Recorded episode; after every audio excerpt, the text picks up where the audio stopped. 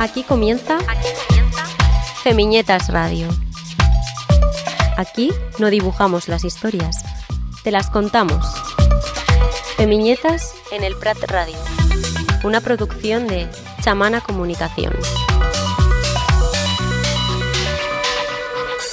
Aquí comienza Femiñetas Radio.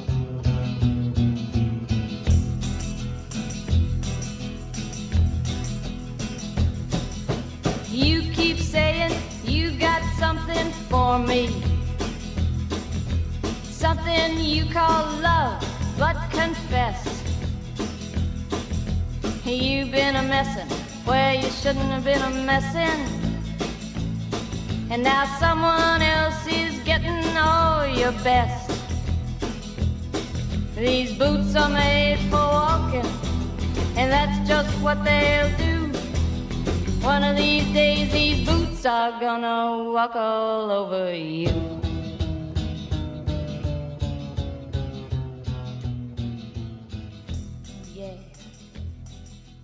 Hola Flor Col, ¿cómo estás?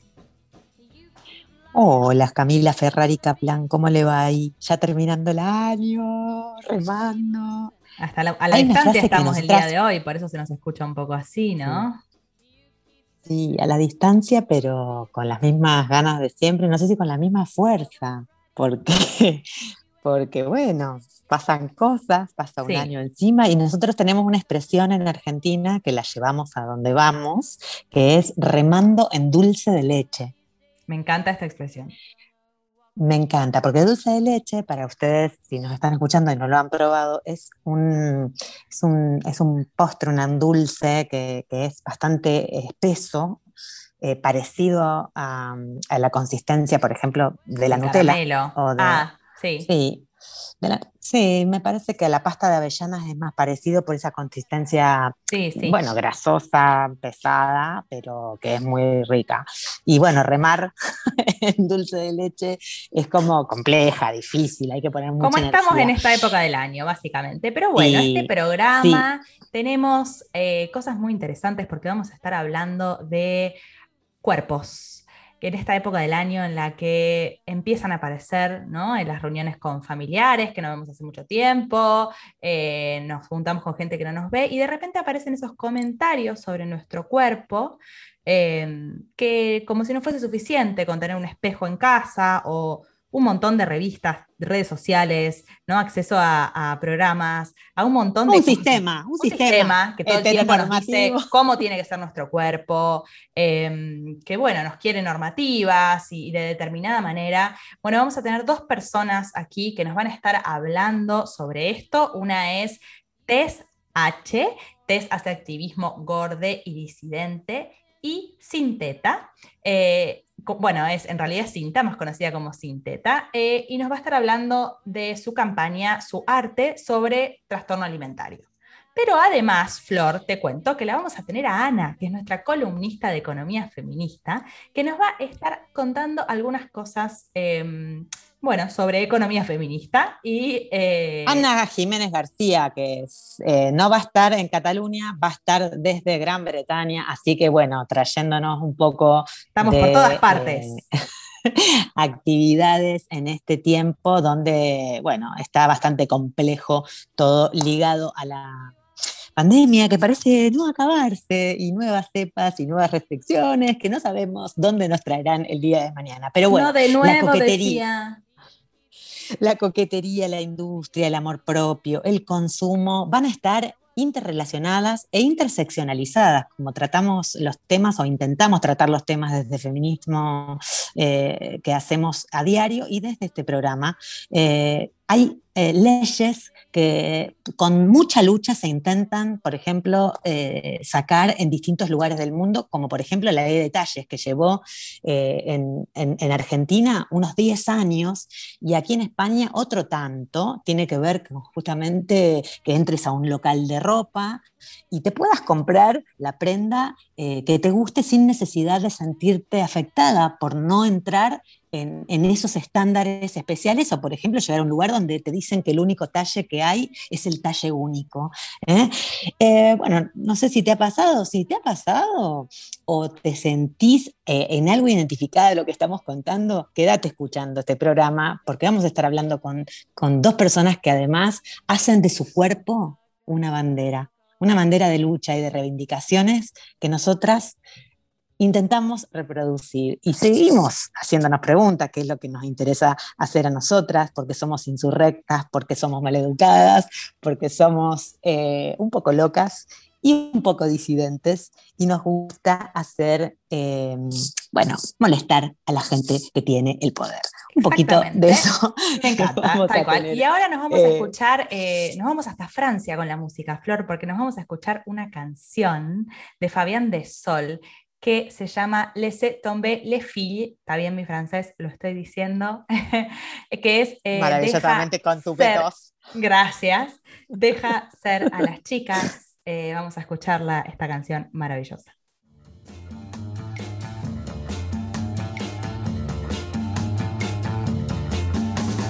Laisse tomber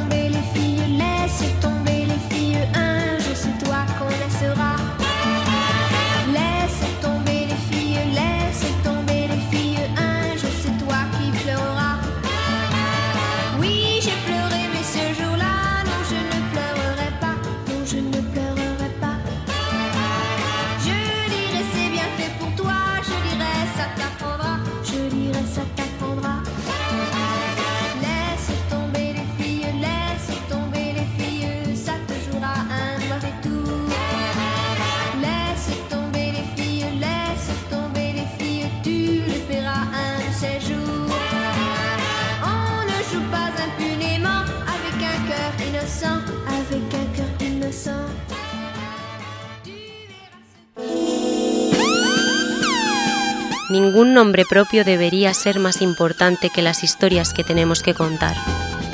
Bell Hooks. Entrevistas en Feminietas Radio. Bueno, aquí seguimos en Feminietas Radio. Estamos en contacto con Tess H.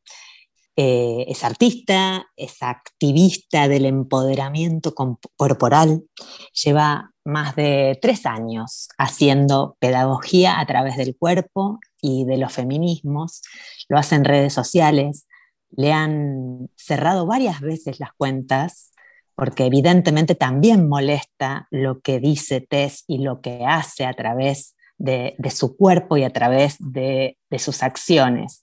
Ha hecho de sus vivencias, del activismo, un trabajo diario, muy consecuente.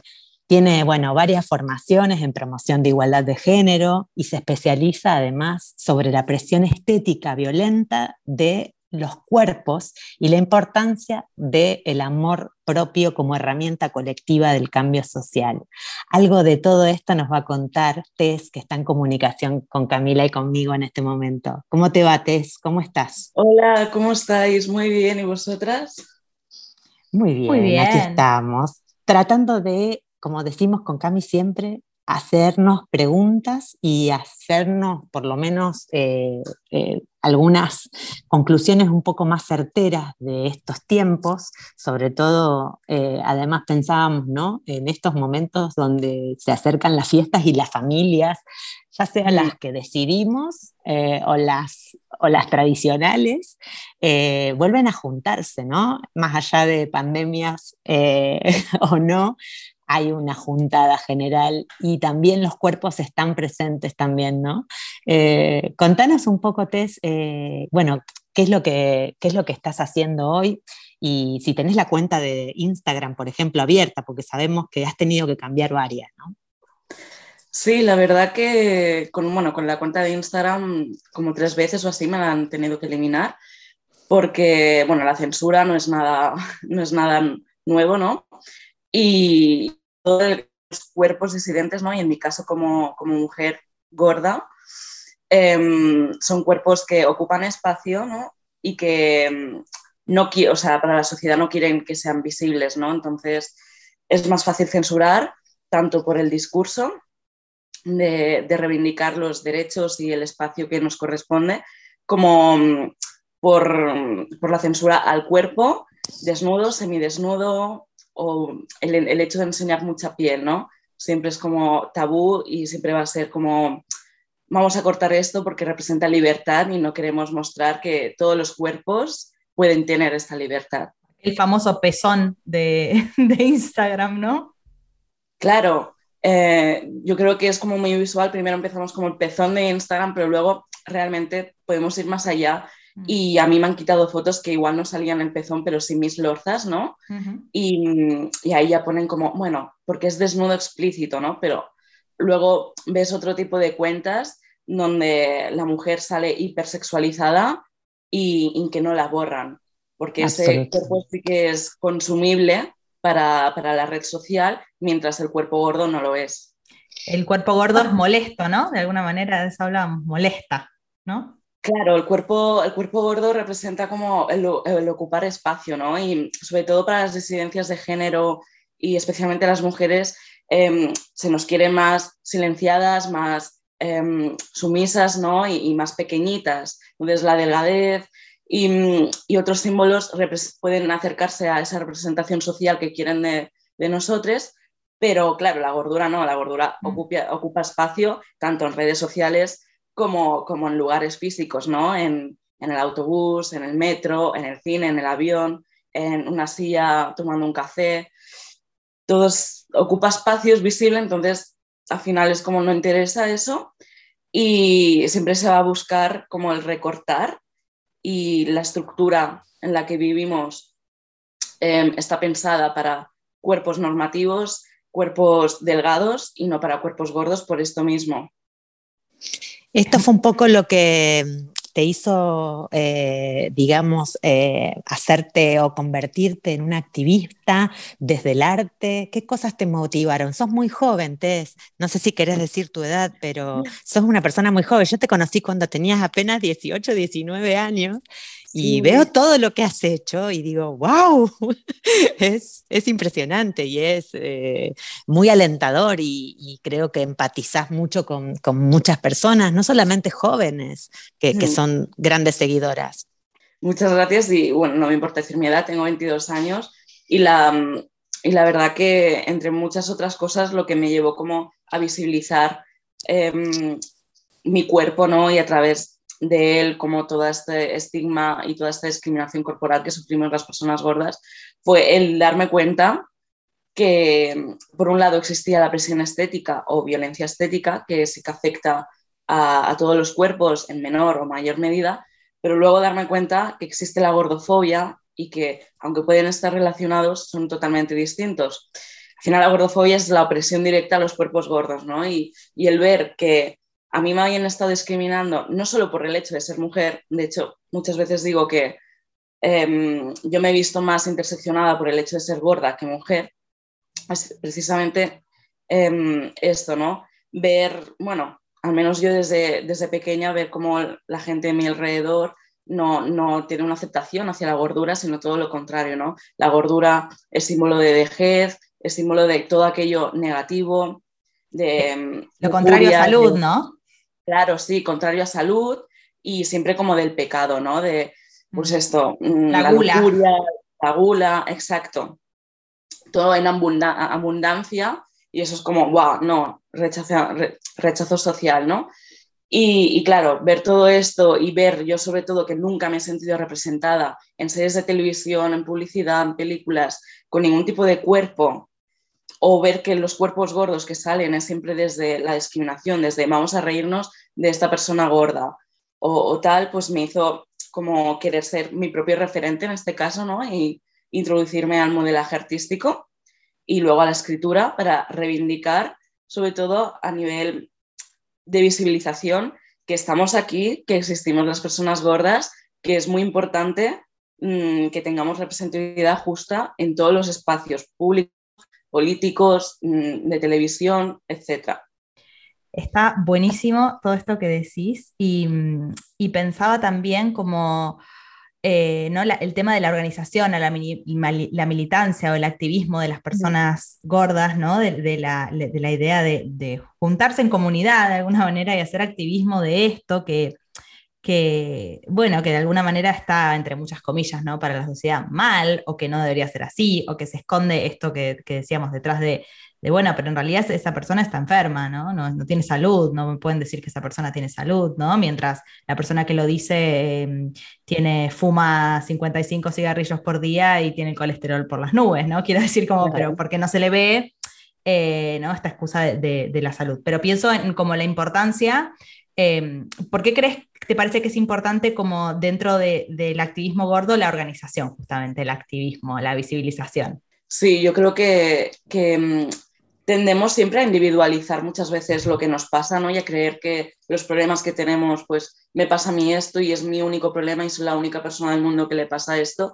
Y el momento en que descubres que hay una discriminación que es sistemática, que afecta a más personas, ¿no? Esto pasa con todas las luchas, como, bueno, es muy importante eh, que para el empoderamiento individual haya un empoderamiento colectivo, no no, el, como a mí me gusta la frase de que el amor propio no es una responsabilidad individual, sino una responsabilidad colectiva. Al final, el hecho de organizarse y de, de generar grupo colectivo hace que te sientas menos sola ¿no? en una lucha, haces que, estés, haces que te sientas acompañada y sobre todo esto, crear una red de resistencia, una red de decir, vale, sí, estamos aquí, pero además que nos cuidamos, porque nos tenemos que cuidar, ¿no? Y, frases como, eh, bueno, es fácil, ¿no? Eh, quererte o, bueno, si te quieres, ya está, tu autoestima ya está alta, además. No, o sea, la solución a la gordofobia no es el amor propio, el amor propio es muy importante, pero siempre hemos escuchado tipo, si no te quieres a ti mismo, ¿quién te va a querer, no? Y esto me parece contraproducente y, precisamente fomenta la individualización cuando las luchas, eh, cuando nos atraviesan en los cuerpos sobre todo, es muy necesario que, haya un acompañamiento um, colectivo. Qué clara que sos, te, qué clara, qué clara que sos, te agradecemos tanto. Eh, pensaba, eh, ¿qué hacemos con esos típicos comentarios ahora en época de fiesta? Tipo al estilo, ¡ay, te has adelgazado! Esta, esta gente que no te ven todo el año y te tira un comentario por el estilo. Eh, tenés todo el micrófono para decirnos eh, algunas ¿Cómo le colaboraciones contesto a mi que- abuelo? para que, para que estas fiestas se atragante el, el pedazo de, de ensaladilla rusa del, del inicio de, del inicio de la fiesta. Sí, y esto es muy interesante, ¿no? Porque en las fechas de Navidad siempre mmm, sale a reducir muchísima gordofobia, que, que es una herencia mm, de, de, la sociedad que vivimos y que mmm, pasa en casi todos los núcleos familiares. Y comentarios tipo, bueno, mmm, te vas a comer todo eso, o como el que has dicho, ¿no? De, ¡ay!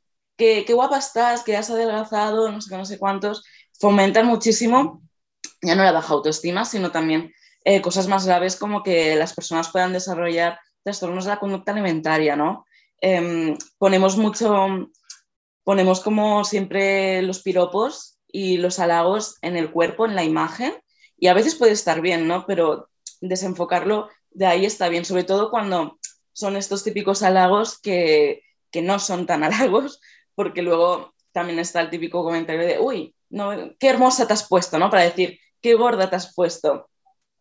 ¿Qué dices tú? Bueno, mmm, creo que es muy importante tener presente en, la, en estas fechas eh, no juzgar la cantidad de comida que se come una persona ni, ni a ti misma, que siempre se... El autocastigo. Claro, sí, el autocastigo de, ay, me pasa estas navidades, luego voy a hacer una dieta durante todo el mes de enero o de febrero y demás. Solo líquido. Sí, castigo, claro. castigo. El castigo culpa. y todo esto, la culpa, el castigo, todo esto, por favor, no, tirar, hay que tirarlo a la basura. No, si te quieres comer un, un turrón entero, pues te comes el turrón entero, no pasa nada. Por eh, pasarse de comer en estas fechas no significa que tengas que luego castigarte, ¿no? Luego reparar en ello, porque no hay nada malo, ¿no?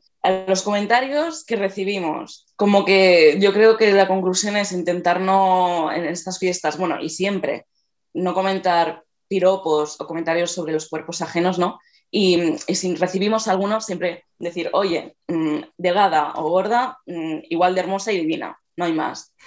Absolutamente, me encanta. Maravilloso. Eh, Le diré eso a mi abuelo cuando, cuando comente sobre el tamaño de mi culo este año, que es algo que me pasa todos los años cada vez que voy a mi casa. Abuela, si estás escuchando, por favor, este año, ahórrate el comentario. Tess H, te encontramos como Tess H con H en Instagram, en Twitter. ¿En dónde más te podemos encontrar o te podemos leer? Pues ahora mismo en Instagram, en Twitter y en mi tienda online, que también es TSH. Y Con doble S. sí, con doble S, y por ahora ya está. Em, con los fanzines que, que tengo y que iré sacando, pues también, ¿no? Que, que hago modelaje artístico, pero también me gusta mucho la autofotografía y poder escribir desde em, igual más poesía o, mm, o, más, o más reivindicación, ¿no? Entonces, hacer una mezcla y el fanzine siempre me parece un buen formato para hacerlo. Maravilloso, amamos el fanzine, aguanten los fanzines y ojalá que nos volvamos a encontrar muy pronto, Tess, con novedades que se vienen, porque estuvimos trabajando juntas eh, en un proyecto que ya les vamos a contar, 2022 ya viene. Así que muchas gracias por este tiempo, Tess. Gracias, Tess. De las historias dibujadas a las historias con sonido. Femiñetas Radio. Femiñetas Radio. Bueno, estamos acá eh, con Cinta Tort, alias o más conocida como Cinteta. Eh, Cinta es activista, artista, ilustradora, fotógrafa, bueno, ¿qué más? De todo, ¿qué más puedo decir? Eh, Es- una persona es que... performer, es sí, también también. Que politiza el malestar de alguna manera y, y nos muestra el encuentro con el cuerpo y su vulnerabilidad, ¿no? Desde la exploración eh, y, la, y, y desde visibilizar la diversidad. ¿Está bien todo esto que dije, Cinta? Sí, está genial, súper. Muy bien, ¿cómo estás? Bien, la verdad, bien. Cansada, pero, pero bien, contenta con todo. Contanos Tiene qué que estás irse a desmontar, tiene que irse a desmontar. ¿Qué estás haciendo, Cinta? Tengo que ir a desmontar una exposición que, que, bueno, que se inauguró hace dos semanas, que es la exposición Body Tracks, que es la exposición de los proyectos finalistas al premio Ana Mendieta al mejor proyecto con perspectiva de género. Y presenté un proyecto y nada, me dieron el premio, o sea que estoy súper contenta porque han sido dos semanas muy intensas presentando el proyecto y moviéndolo y hoy ya nos toca hacer el, el desmontaje. Sí, sí. Qué guay. Qué maravilla. Mm, Bueno, tengo sí, que sí. decir rápidamente que la última vez que la vi a Cinta fue en la Mm. ciudad de Barcelona, arrancando a minutos prácticamente de que arrancaba el confinamiento total allá por marzo, 14 de Sí, marzo sí. de 2020. Habíamos terminado hacía muy pocos sí. días la maratón ecofeminista de la ciudad y con muchas ilustradoras habíamos estado junto con Feminietas ahí en el Fabra y Coats y bueno, una de las artistas preferidas de esta casa también es Cinta, siempre trabajando eh, con todos los sentidos puestos, trabajando con, con otras, siempre trabajando con otras y con otros y haciendo de su arte siempre una como decimos nosotros, una llamada, una apertura a otras cosas más, a, a golpear un poquito más allá, eh, eh, por lo menos eh, seguir haciéndonos preguntas y, y, seguir metiendo los dedos en la llaga, ¿no? No sé si, si a vos te, te parece que, que, parte de tu arte eh, es un poco eso. Es a veces molesto porque, bueno, ahora estás un poco más retirada de las redes, pero bueno, Claro, también sí. estuviste, tuviste tu, tu, tu momento de, de- de- de- de Mm. los molestos hackers, ¿no? Sí, sí. Hostia, qué bonito lo que has dicho, ¿eh? Es súper bonito. Sí, la verdad es, Es que que, es así. la verdad es que sí que es verdad que ahora estoy un poco más ausente, estoy volviendo, pero porque creo que hay un momento también que tienes que tomar un poco de distancia, ¿no? Porque de golpe es como que mm, las redes forman parte de mucho de tu cotidianidad y ahí hay un momento en el que yo me cuestioné y dije, bueno, no sé hasta qué punto me apetece tanto, ¿no? Entonces era como, puedo seguir trabajando sin tener que estar todo el día como pendiente de ello, ¿no? Pero sí que es verdad que, que al final el trabajo que, que, yo hago incomoda y cuando incomoda yo pienso que estamos haciendo las cosas bien, ¿no? Porque estamos cambiando un poco el paradigma y haciendo como pensar a las demás, ¿no? Y como decir, vale, ¿y por qué nos incomoda esto, ¿no? ¿Qué podemos hacer? ¿Qué, qué nos sucede dentro, ¿no? O sea, yo creo que, que es importante incomodar, sí, sí. Qué bueno. Bueno, eh, acá Cami tiene también varias preguntas. Estamos eh, tratando de interrogarnos sobre uh -huh. qué pasa con esta normatividad de los cuerpos que el sistema sigue uh -huh. imponiendo, qué pasa con eh, los cuerpos disidentes, qué pasa con todos los trabajos que, que, nosotras también desde el arte, la comunicación tratamos de, de ahí, de, de molestar, uh -huh. como solemos hacer. Nos gustaría que nos cuentes un poco de qué trata 460 gramos, que ya tiene uh -huh. un tiempo, pero que tuvo una profundidad también, uh -huh. me imagino, por, por, lo que significó todo este tiempo de, de, de encierro y de repensar uh -huh. un montón de prácticas, por lo menos las personas que pudimos eh, quedarnos repensando y no tuvimos que salir corriendo a trabajar como lo hizo mucha gente, ¿no? Pues mira, 467 gramos, la verdad que es un proyecto que, que hace dos años, más o menos ahora, como que empecé a darle vueltas, porque bueno, a mí me diagnosticaron un trastorno de la conducta alimentaria no especificado hace 13 años ahora. Y al final es como el eje que me, que me acompaña a lo largo de mi vida, ¿no? El tema del cuerpo y de la identidad, ¿no? Y sí que es verdad que me he dado cuenta, o sea, muchas veces y ahora pensándolo es como que al final yo necesito eh, hacer estas cosas para, para reconciliarme con el dolor, ¿no? Y para visibilizarlo, ¿no?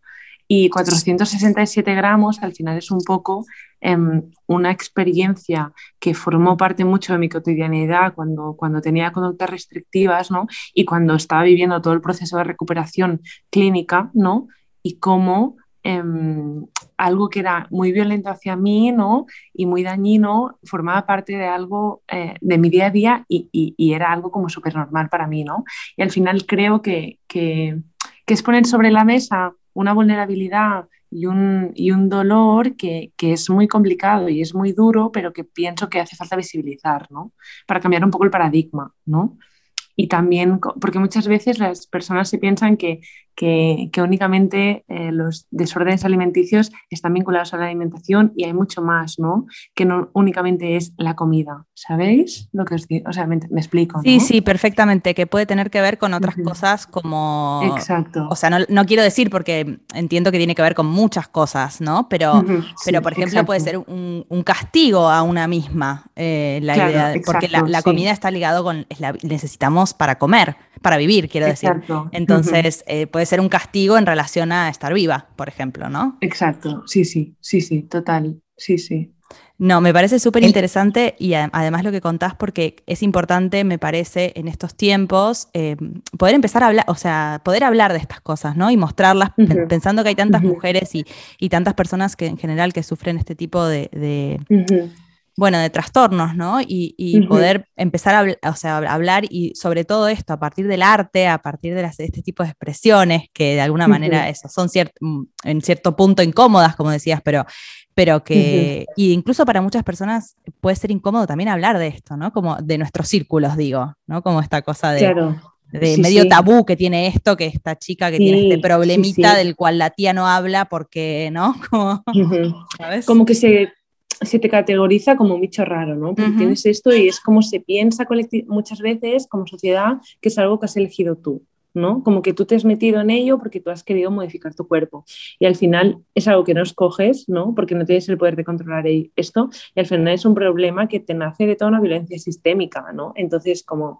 Eh, jolín, qué complicado, ¿no? O sea, encima muchas veces nos hacen sentir culpables de este dolor o de nuestras experiencias cuando ni es nuestra culpa ni nos ayuda esto, ¿no? Para la recuperación. Absolutamente. ¿Cómo llegaste, Cinta, a, a 467 gramos? ¿Cómo, cómo apareció eso en, en, en, en, el momento de transformar eh, en una, bueno, en un, en un laburo desde el arte que después uh -huh. terminó con una, bueno, hay, hay, bastantes réplicas en redes, pero nos gustaría que, que, nos cuentes y hubo también una residencia en el convent uh -huh. eh, uh -huh. que estuviste haciendo. ¿Cómo, cómo, lo, ¿Cómo lo llegaste a, a, a laburar? Sobre todo porque tu cuerpo es eh, protagonista. También lo habías hecho con, cuando trabajaste con, con, el tema de la regla, con el tema de la menstruación.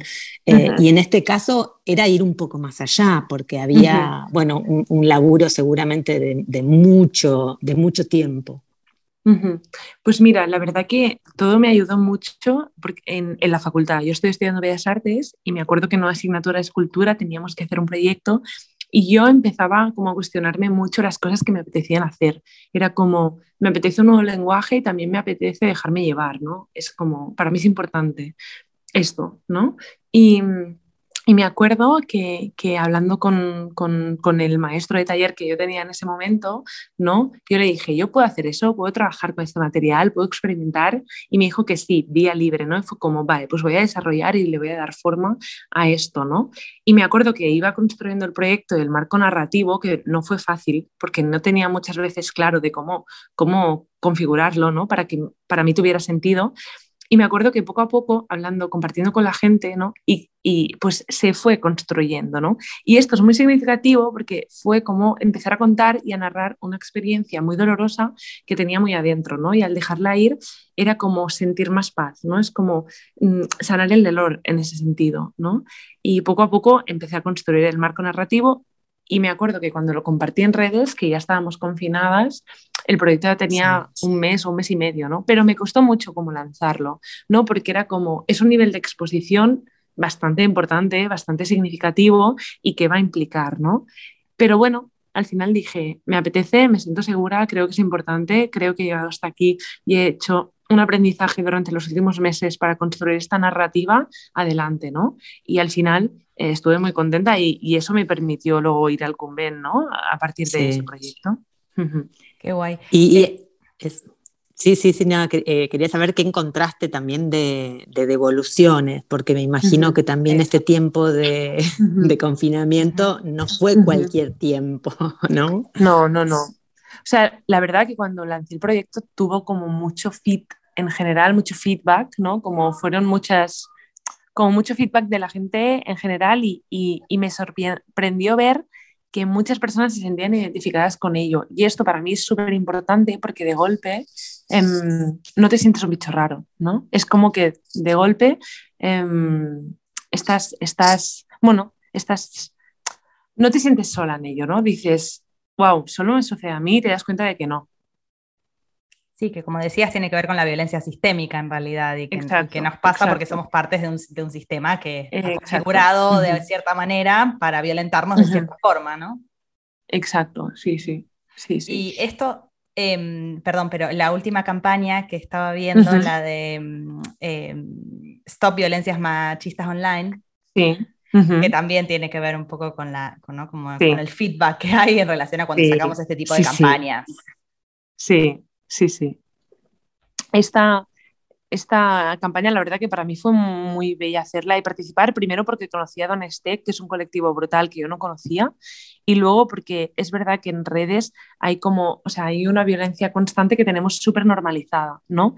Y violencia por nuestra identidad y también hacia nuestros cuerpos, ¿no? Y es como, qué interesante y qué necesario es generar estas redes y dar a conocer a las mujeres y a las disidencias que existen estos eh, es, bueno, estos puntos de apoyo y que tú puedes, eh, bueno, que tienes unos derechos, ¿no? Y que no te los tienen que quitar en ese sentido, ¿no? Totalmente. Totalmente. Qué bueno lo que, lo que insistís, porque seguramente hay muchas personas, vos sos muy joven, uh -huh. eh, pero seguramente también hay personas o más jóvenes o no tanto, o adultas que también están escuchando y nos gustaría también saber dónde pueden eh, encontrar, porque nosotras acá tenemos algunas imágenes, eh, uh -huh. porque bueno, básicamente este tiempo también lo que nos ha llevado es a compartir de, de modo virtual estas, estas, estas obras, estas uh -huh. intervenciones, incluso las perfor, eh, porque vos sos una artista también performática. Eh, uh -huh. Nos gustaría que nos narres un poco qué son estas monedas, estos blister, uh eh, qué, qué, son estos 467 gramos.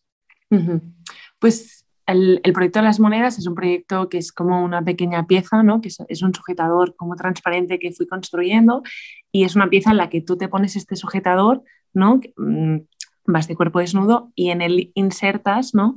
20 eh, monedas que son monedas de plata que todas ellas pesan 467 gramos, ¿no? O sea, este número, el 467 gramos, son el peso de las monedas, que son las monedas de plata que estaban en el cajón de, mi casa, de la habitación de mi abuela, que yo me ponía semanalmente cuando iba a pesarme a la enfermera, porque durante, el bueno, durante la etapa de recuperación que me dieron de asistencia pública tras diagnosticarme el trastorno de la conducta alimentaria, iba semanalmente a hacerme, bueno, a hacerme, me revisaban y me pesaban. Y claro, como que yo quería mostrar un aumento de peso para que no me echaran la bronca o para no recibir un castigo, es como que me ponía esas monedas como para pesar más, ¿no? Y al final, cuando pienso en eso, digo, jolines, que 467 gramos no es ni medio kilo, no es nada, ¿no? Pero para mí era muy significativo, ¿no? Y sentía que no me echarían tanto la bronca. Cinta, muchas, muchas gracias por tus palabras, por la polenta y la fuerza que le pones siempre. Eh, así que esperamos encontrarnos y darnos el abrazo postergado de este tiempo. que vuelvan las ferias, los festivales y ya estaremos en contacto porque Cinta además organizaba muchas ferias de jóvenes, adolescentes que se sumaban en la ciudad de Barcelona y en el Valle. ¿Seguís por el Valle de Llobregat?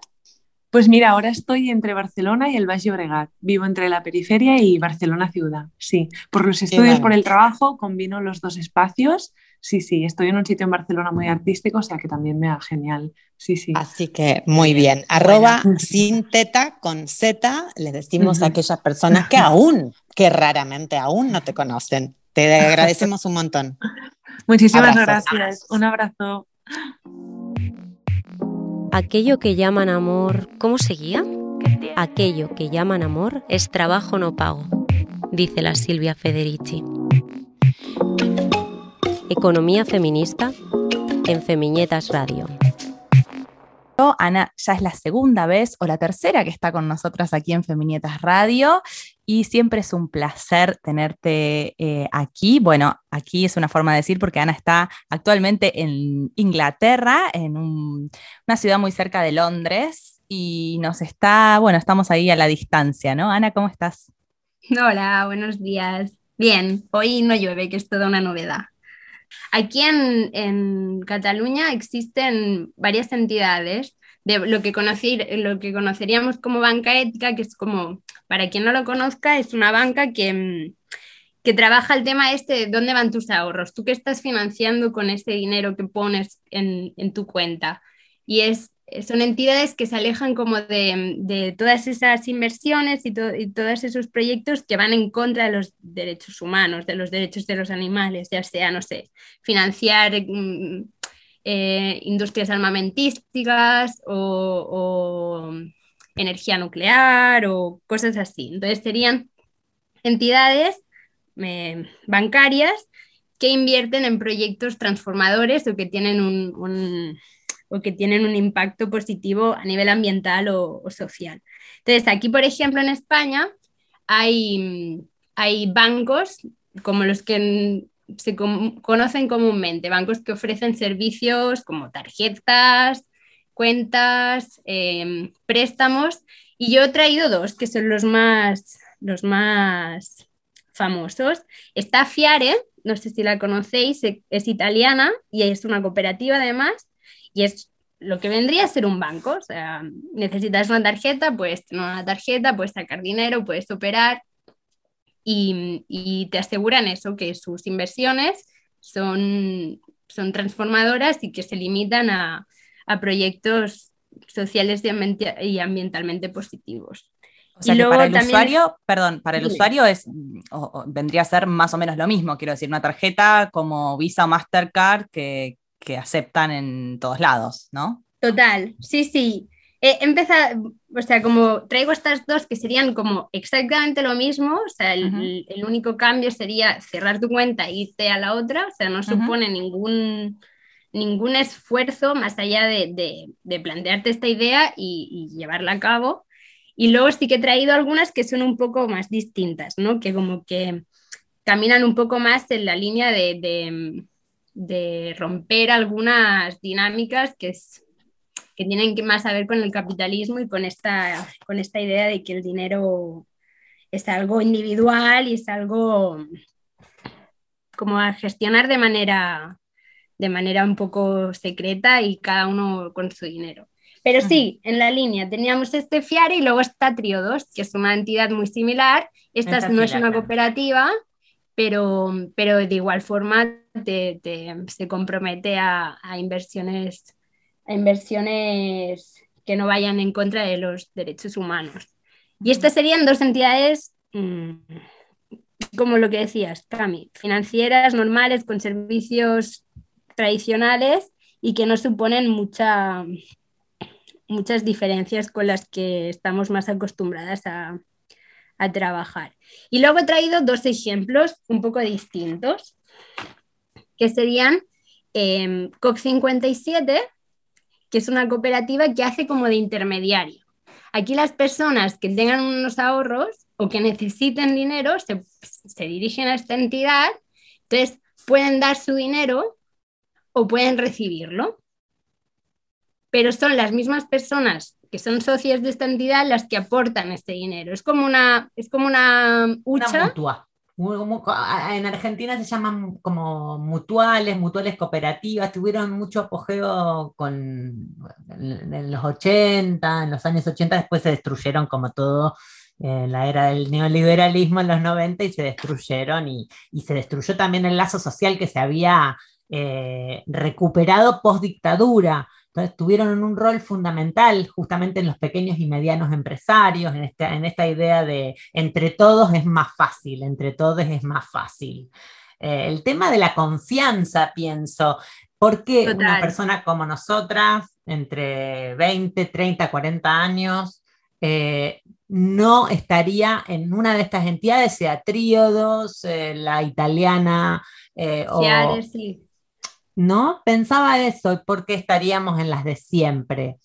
Eh, ¿Qué hace que, que no estemos, con- que no tengamos el conocimiento, la información de estas entidades, que evidentemente tendrán menos recursos para poner publicidad y un montón de situaciones, ¿no? Y también menos oficinas eh, por la calle, ¿no? Porque, claro. Sí, Pero no. ¿cuánto vas al banco? No, Cero. No, vas al banco, Cero. casi que no vas al No, cajero pero- automático. Total. Ahora pensaba, Flor, em, me has hecho pensar que, claro, que nada es casual, porque, por ejemplo, aquí en Cataluña está el carnet Super 3, que es este carnet que, em, perdón, que es este carnet que, em, que se hacen las niñas cuando son pequeñas, sus papás se lo hacen y tiene como un canal de, de dibujos animados, un montón de actividades infantiles.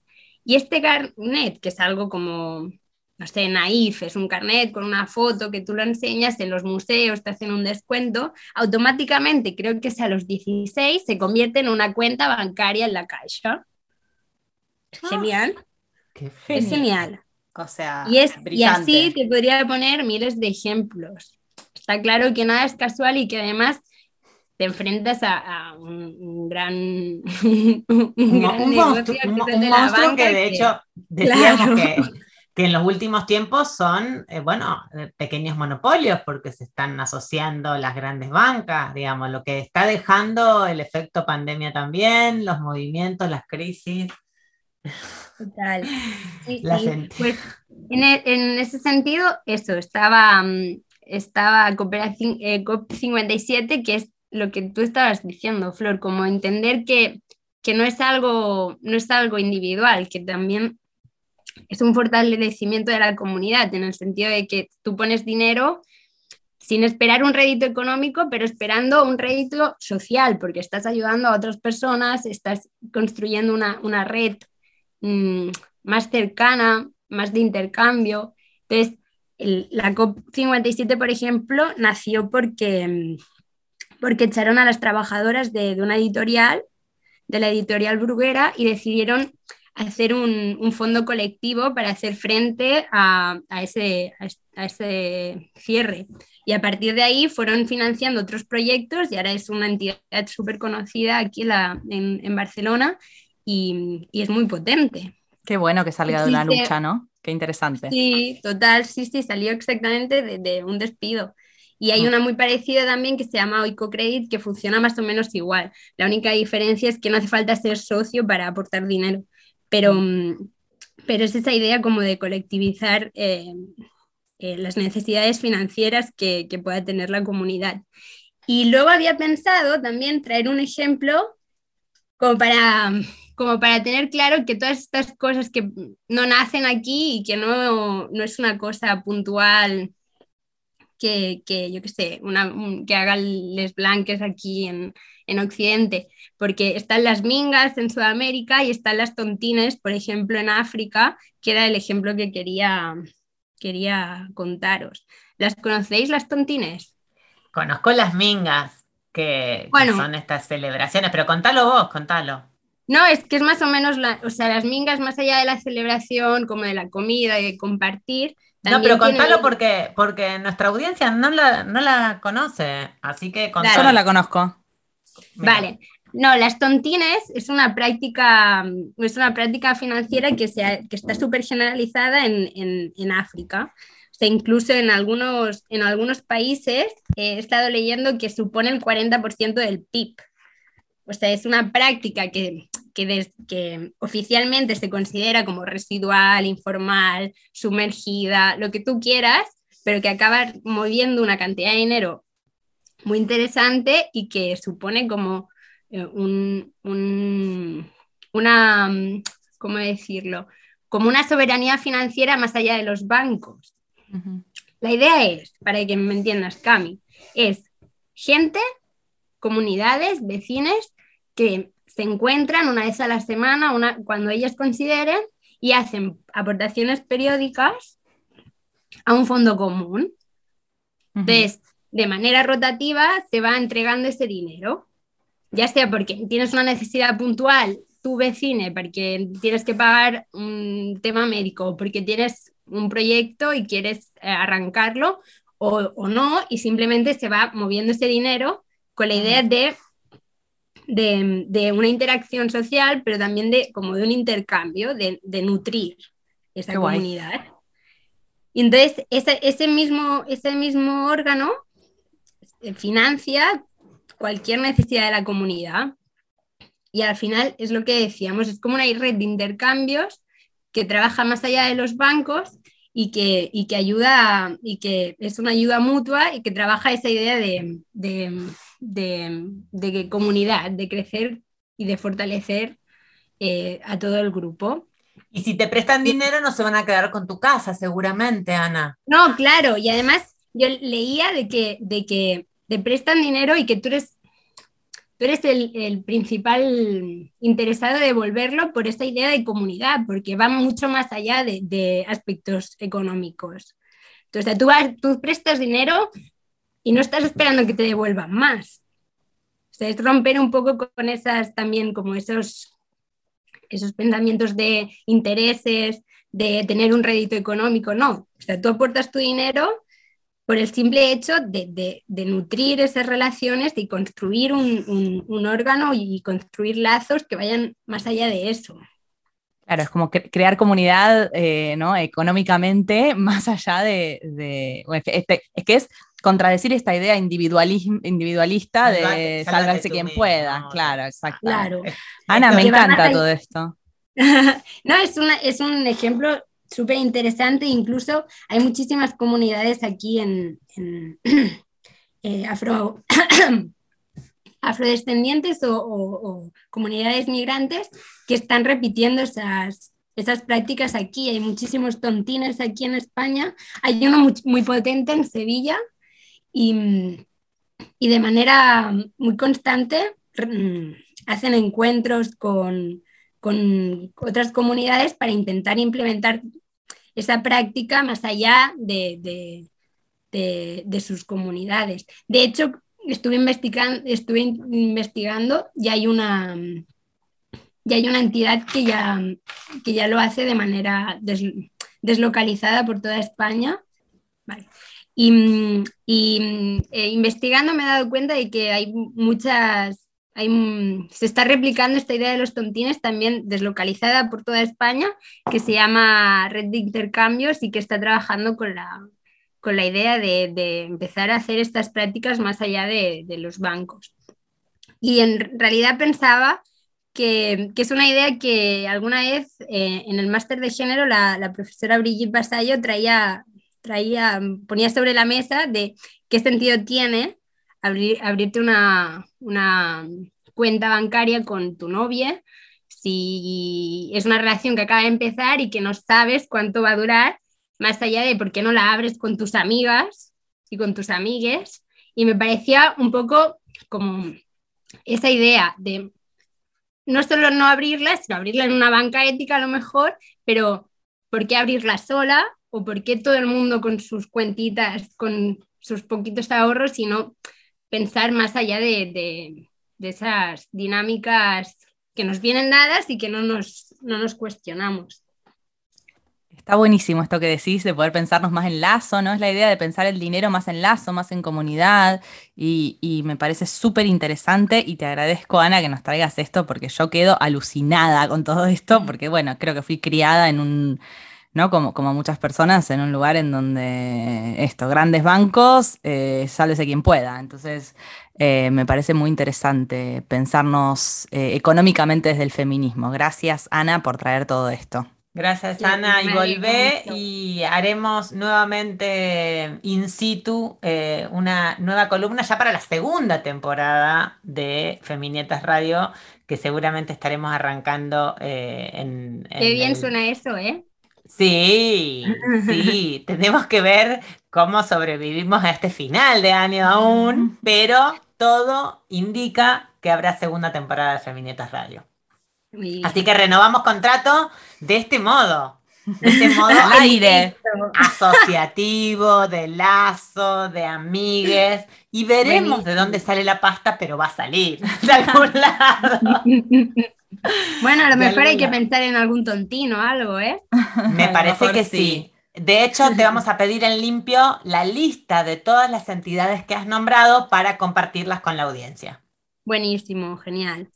Abrazo, Ana Jiménez García, un abrazo gigante y buen fin de año, en, en este enorme año y denso año 2021. Gracias. Muy bien, chao.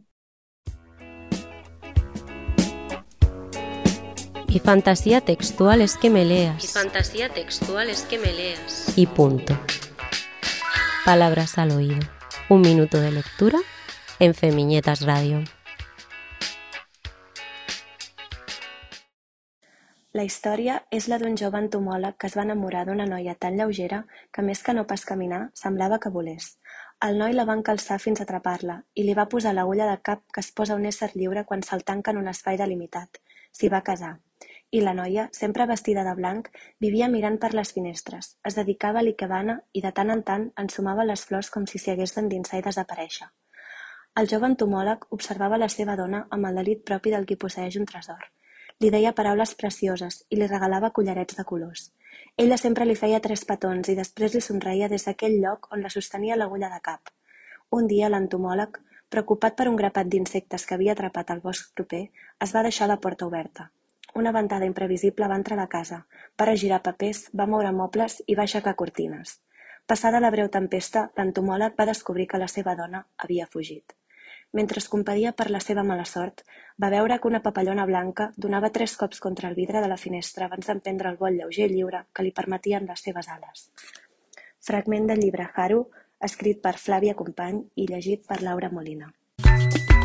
Femiñetas Radio. Aquí no et dibuixem les històries, te les narrem. Femiñetas Radio. Hemos llegado al final del programa, Florcol. Ay, sí, hemos llegado al fin eh, y apurando, eh, no sé, a dónde comprar regalos, eh, a dónde, mm, hacer todas las tareas que necesito terminar y haciendo también caso a lo que nos hace eh, a diario nuestra amiga desde Brasil, Livia Andrade, que es eh, siempre Autocuidado. el autocuidado. Decir que no cuando estamos cansadas, muy importante. Total. E- Evitar los lugares que no queremos ir. Quizás no hacer regalos a quien no queremos hacer, ¿no? Esa cosa del regalo compromiso. ¿Qué pasa si este año, bueno, capaz que no? Capaz que no le hago regalos a las 25 personas. Capaz que no le hago regalo a nadie o capaz que regalo eh, algo que creé con mis propias manos. En este año que además hubo, hubo tanta vuelta eh, a, a la cerámica, a las producciones autogestionadas. Sí, es millonario si igual, no, ¿viste la clase ¿sabés de cerámica? Sí. O sea, absolutamente, por eso no la hice. Pero hay una que te voy a decir en otro, en otro programa que se seca al sol, que no necesita eh, un horno de una cantidad de grados importante para, para confeccionarlo y que queda muy Cerámica bien. low cost. En Sí, sí, épocas sí. de crisis. Te la, voy, te la voy a contar. Y si no, también podés comunicarte a la Fundación La Plana y colaborar con este colectivo alucinante de personas. Eh, te cuento que, estuvimos por ahí y que este año, en estas fiestas, estamos colaborando con una gran canasta de productos de cercanía, con producciones agroecológicas.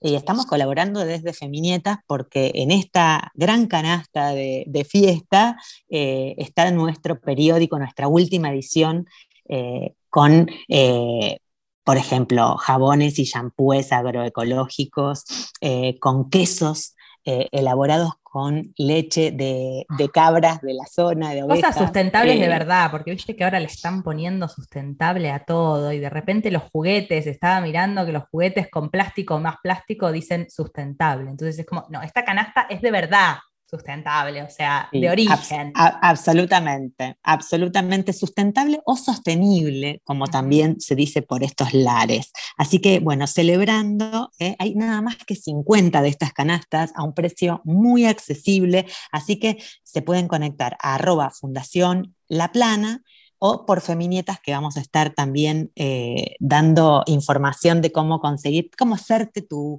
tu propia colaboración y, participar con esta canasta que está buenísima, eh, que me dan muchas ganas de, tener. Yo me voy a llevar la mía, seguro, así que les invitamos a hacerlo. Hay una ONG que está eh, en la web que se llama Fundación La Plana. .org, así es eh, como pueden entrar. Y Perfecto. encontrarnos en la semana que viene, amiga, Sí, porque Flor, quedan muy pocos programas. Me tengo que ir a comprar eh, todos los regalos. No, no. Bueno, y yo darle de comer a un perro que tengo acá que, que como habrá sentido está ladrando. Me encanta, Así cosas que, pasan que- cuando hacemos la radio a sí. distancia, ¿no? Está perfecto, Sí, es la realidad, es la vida, la vida, la vida que pasa. La vida, la vida misma, te extraño, te mando un beso grande. beso y enorme, Les mandamos Flor. un beso a todos. Chau, chau. Feminietas Radio, una producción de Chamana Comunicación, con Flor Coil y Camila Ferrari Kaplan. Feminietas Radio.